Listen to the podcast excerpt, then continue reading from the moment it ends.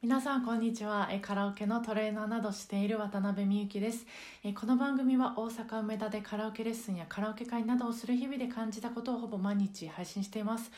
えっとまあ、カラオケ仲間さんにあの Amazon Music いいですよってこう教えてもらってから、まあ、ほぼ毎日使ってるんですけど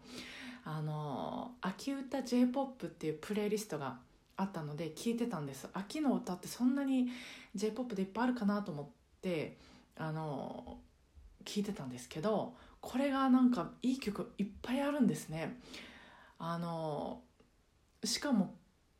結構今まで聴いてた好きで聴いてた曲も出てきたりしててあこれ秋の曲なんだなとか発見もいっぱいあったんですよ。でその渡辺とカラオケに行く日という、まあ、カラオケイベントで毎月歌うようになってもうほんとレパートリーがないっていうことに、まあ、私は困ってたんです。で歌う好きな曲で歌える曲とかももちろんいっぱいあるんですけどただ全然あのメジャーな曲ばがないのでこあなんか歌えないなっていうのがあっていつも苦労してるんですけど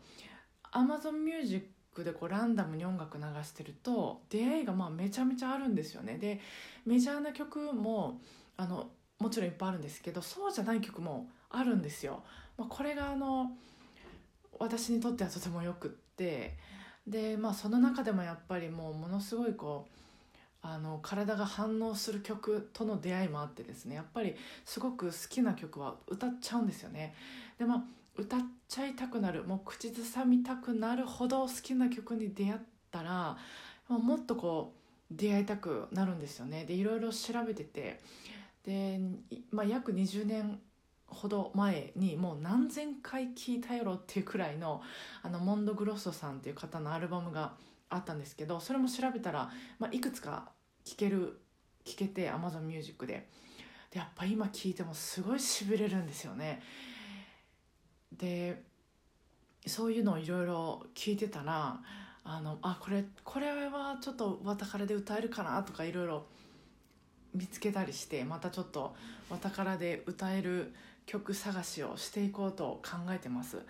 でそうするうちに思ったんですけどその毎,、まあ、毎日っても週5ぐらいですけどここの場所で、まあ、おしゃべりするようになって感じたのはこう毎日毎日アウトプットする場所があるとですねインプットにやっぱり敏感になるんですね。でそのインプット方法を変えざるを得ないんですよ。今までだったら通り過ぎてた出来事とか通り過ぎてた出来事2回同じこと言ってますけど、はい、通り過ぎてた出来事とか何も心に引っかからなかった、まあ、出来事でもえなんだってこうキャッチしてそのキャッチした物事をいろんな角度から見たり考えたり感じたりしてそういうふうにこうインプットのその解像度を高くせざるを得なくなるんですよね。でそれと同じでこう宝で毎月歌うようになると、まあ、歌うようになってそのアウトプットする回数が増えるとやっぱりインプットに対する姿勢が変わるんですよね。ちょっとこう街中とか、まあ、カフェとかで音楽が耳に入ってきたらあれこれなんだろうとかすごく小さいことでも、まあ、キャッチするようになったりとか毎日こうダラダラ過ごせないというかまあいっか次やろうかなみたいな次に次の機会にまたやろうかなみたいなわけにはいかないのでそのインプットに対するこう心構えというか気持ち姿勢が変わったのが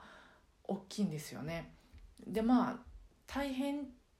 まだ毎日ダラダラ過ごすのが好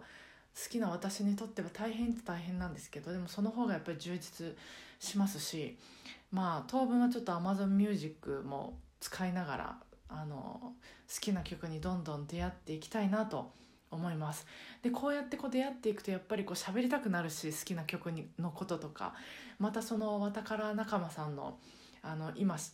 すごいハマってるマイブームな音楽とかしびれる音楽の話も聞きたいななんて思います。わたから仲間さんまたあの